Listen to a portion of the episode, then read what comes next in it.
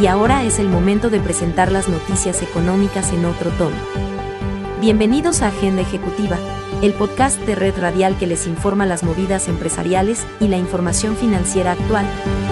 Al aire Agenda Ejecutiva.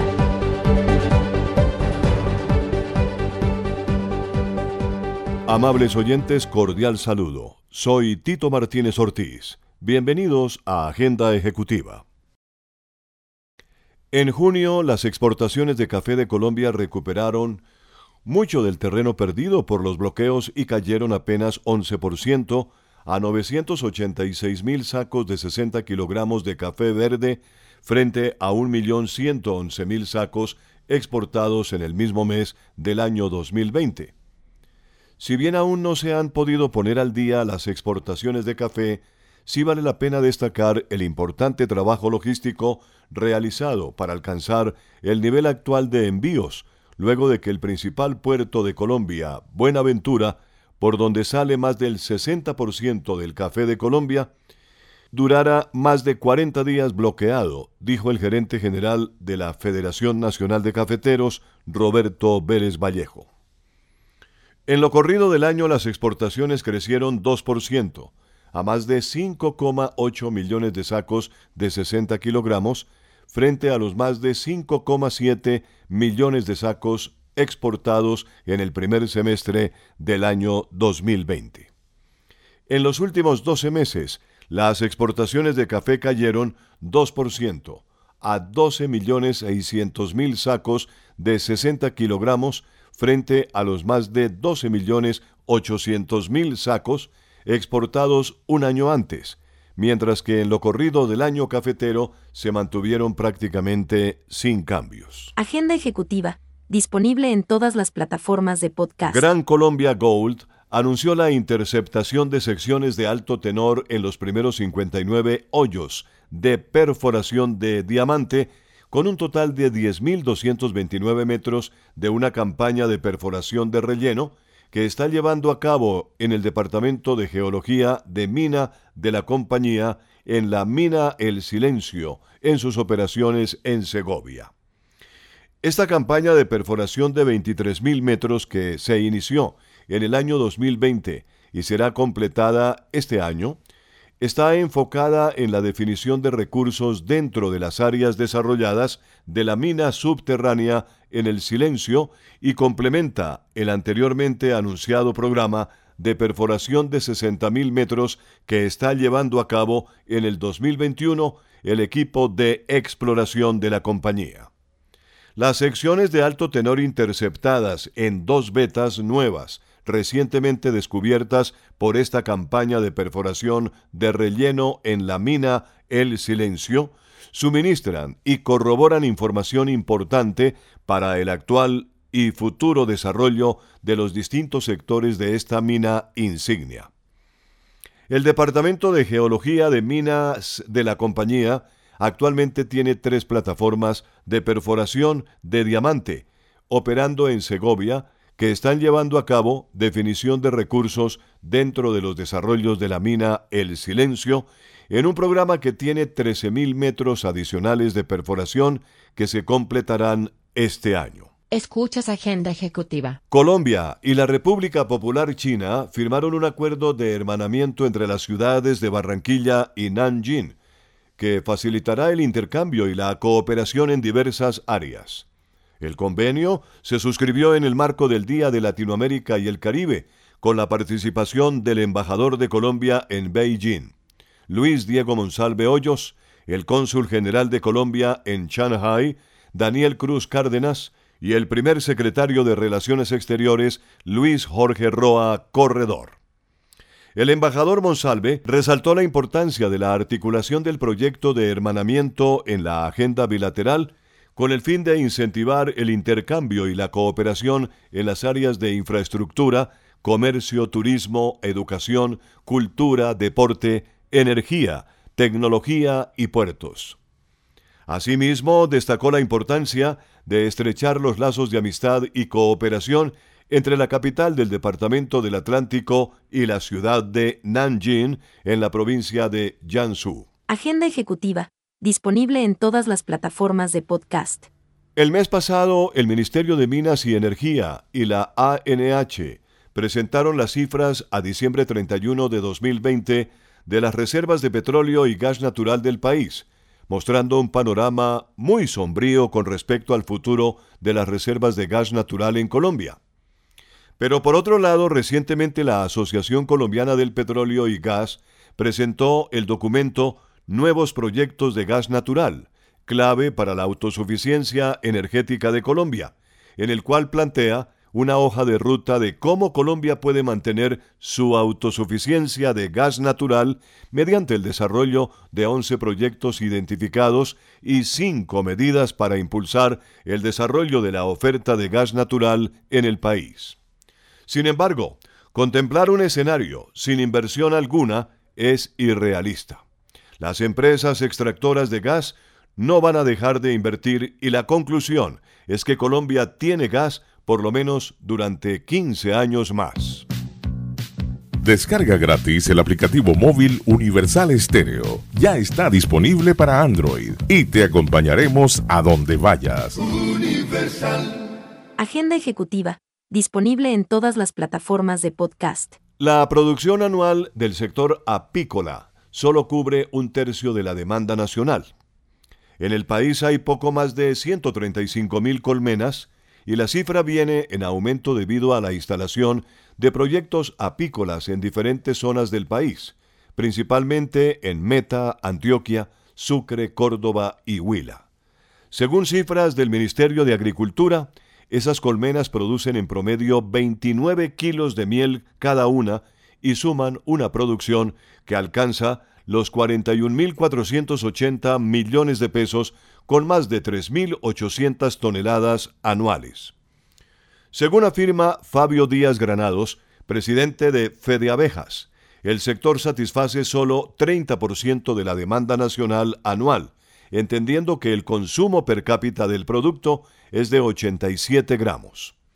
Con estas cifras, el sector se proyecta como uno de los de mayor proyección en el agro nacional, pues crece a un ritmo promedio de 5% año tras año y los subsectores de la miel y la polinización crecieron 30 y 40% respectivamente para el año 2020. No permita que su marca se quede sola en el punto de venta. En Punto Marketing conocemos cómo interactuar con el consumidor final, diseñamos estrategias, hacemos impulso y tomas promocionales en grandes superficies, mayoristas y conocemos muy bien al canal tradicional. Haga contacto con nosotros vía WhatsApp al 315-545-3545.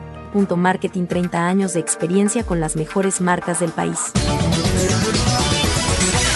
El Ministerio de Minas y Energía informó que por cuarto mes consecutivo los precios de los combustibles para lo que resta del mes de julio se mantendrán estables. En ese sentido, el precio promedio del galón de gasolina para las 13 principales ciudades seguirá en 8.525 pesos y el diésel en 8.394 pesos. De acuerdo a la institución, el objetivo de no modificar los precios es no trasladar a los consumidores la alta volatilidad que viene presentándose en los precios internacionales de los combustibles y del crudo. No obstante, en algunas ciudades podrían presentarse ligeras variaciones en los precios, por ajustes en las mezclas con biocombustibles, según señaló el gobierno. Siendo así, este mes el galón de gasolina más caro se pagará en Villavicencio, en donde el galón tendrá un costo de 8.928 pesos, seguido por el de Manizales por un valor de 8.815 pesos. Leonardo Bonet y la nota económica desde Washington. El número de personas que solicitó seguro por desempleo en Estados Unidos disminuyó a su nivel más bajo desde el inicio de la pandemia de coronavirus, evidencia de que la economía y el mercado laboral están recuperándose aceleradamente. El informe, emitido este jueves por el Departamento de Trabajo, indica que las solicitudes disminuyeron en 26.000 la semana pasada para ubicarse en 360.000. La cifra semanal que refleja los despidos, ha disminuido más o menos constantemente desde que alcanzó un pico de 900.000 en enero pasado. Según la agencia AP, la economía estadounidense se está recuperando tan rápidamente que muchos expertos pronostican un crecimiento del 7% para este año, algo que no se ha visto desde 1984. La campaña de vacunación ha reducido drásticamente la cantidad de casos nuevos del COVID-19. El promedio de siete días era de 250.000 a comienzos de enero y ahora es de 25.000, aunque en días recientes ha mostrado un leve repunte. A medida que cede la crisis sanitaria, los ciudadanos están saliendo de sus casas para realizar actividades que prácticamente se paralizaron a raíz de la pandemia. A consecuencia de ello, los negocios han enfrentado dificultades para satisfacer el inesperado aumento de la demanda. En mayo, por ejemplo, se anunciaron 9.200.000 empleos disponibles, pero se consiguen pocos trabajadores. De hecho, la escasez de mano de obra en algunos sectores está obligando a los negocios a aumentar sueldos y subir precios para compensar los mayores costos laborales. La falta de trabajadores disponibles tiene varias causas. Muchos siguen renuentes a trabajar en lugares donde hay mucha gente. Otros, principalmente mujeres, ya no están trabajando porque deben quedarse en casa para cuidar a sus hijos debido al cierre de escuelas o guarderías. Y unas 2.600.000 personas de edad avanzada aprovecharon el aumento de sus fondos de retiro o del valor de sus viviendas para jubilarse anticipadamente. Solo Universal logra reunir lo mejor de tres décadas.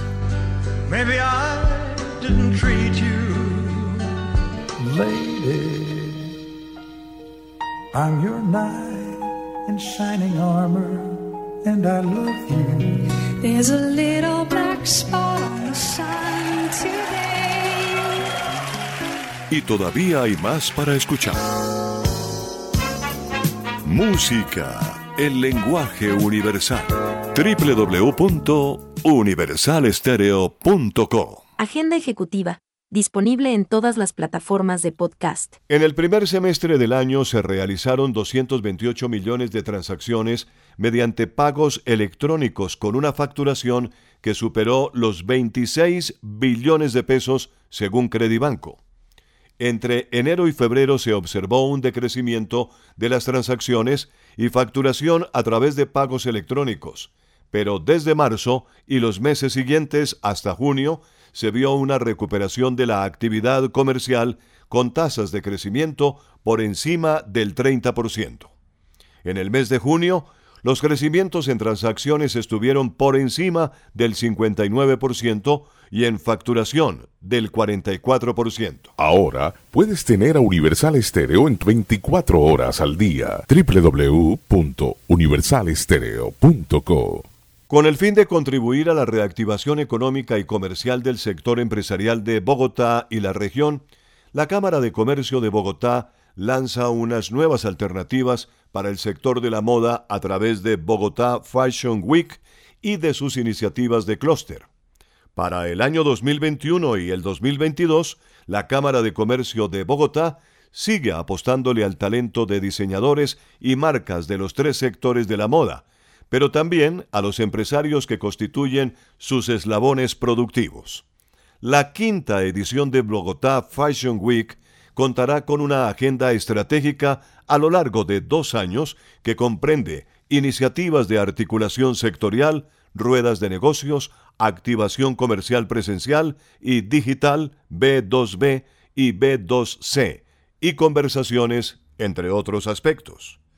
Nicolás Uribe Rueda, el presidente de la Cámara de Comercio de Bogotá, afirmó que la entidad busca conectar actores de la industria de la moda y sectores complementarios, y con ello facilitar escenarios para la reactivación de las ventas de sus participantes y dinamizar el mercado para diferentes sectores. Escuchas Agenda Ejecutiva con el objetivo de conocer y evaluar los cambios en el valor de los predios de las 22 principales ciudades del país, profesionales del Instituto Geográfico Agustín Codazzi y GAC dieron inicio formal a la recolección de la información para determinar el índice de valorización predial, IVP, del presente año.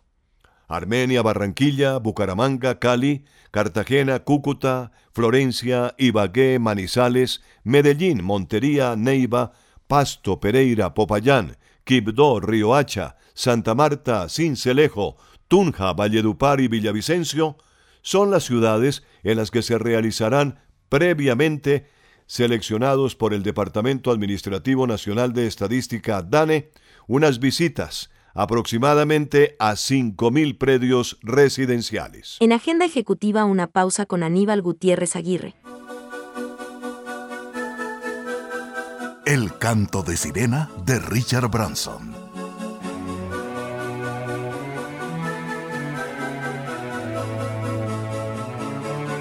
Billionaire Richard Branson can now add astronaut to his resume. He became the first person to reach space in his own ship Sunday. Su nombre ha estado en los titulares de todos los medios del mundo. My first guest tonight is a billionaire entrepreneur who has gone on adventures in hot air balloons, submarines, and speedboats. And on Sunday, he flew to outer space in his own rocket. Please welcome back to The Late Show, Sir Richard Branson. Richard Branson, el multimillonario aventurero británico que recién inauguró los vuelos turísticos al espacio exterior. To all you kids down there, I was once a child with a dream, looking up to the stars.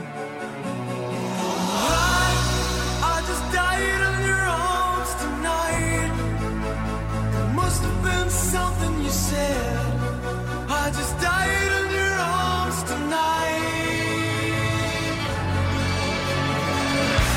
Branson es el director de Virgin Group, un conglomerado de empresas que cubre sectores desde el turismo hasta el aeroespacial. Y de todas sus riesgosas aventuras, tanto personales como financieras, de la que poco se habla es de Siren Records, la pequeña discográfica con la que inició su imperio económico.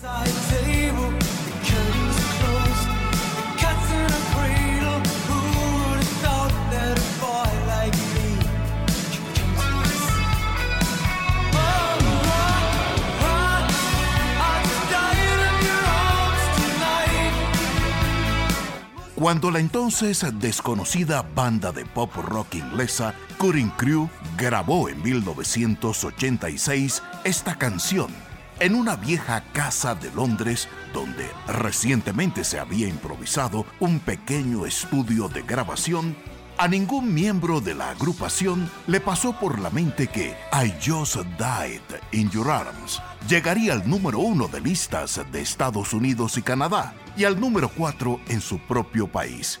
Mucho menos imaginaron que sería la chispa que daría la luz al imperio que hoy es Virgin Group, la casa matriz de Virgin Records, el sello discográfico de Richard Branson que inició hace ya casi cuatro décadas como Siren Records y que ha contado hasta el momento en su nómina con The Rolling Stones, Peter Gabriel, UB40, Steve Winwood, Culture Club, Paula Abdul y Sex Pistols, entre muchos otros.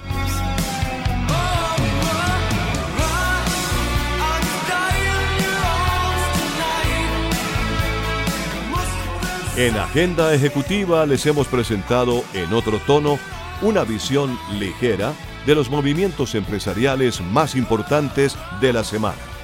Soy Tito Martínez Ortiz y a nombre de Red Radial, gracias por su especial interés en nuestro resumen informativo. Hasta la próxima semana.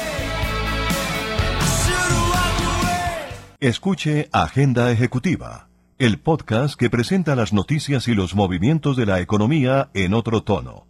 Agenda Ejecutiva está disponible todos los viernes en todas las plataformas de podcast. Agenda Ejecutiva, una producción de Red Radial, Radio Sin Fronteras. Agenda ejecutiva, disponible en todas las plataformas de podcast. www.redradial.co La Radio Sin Fronteras.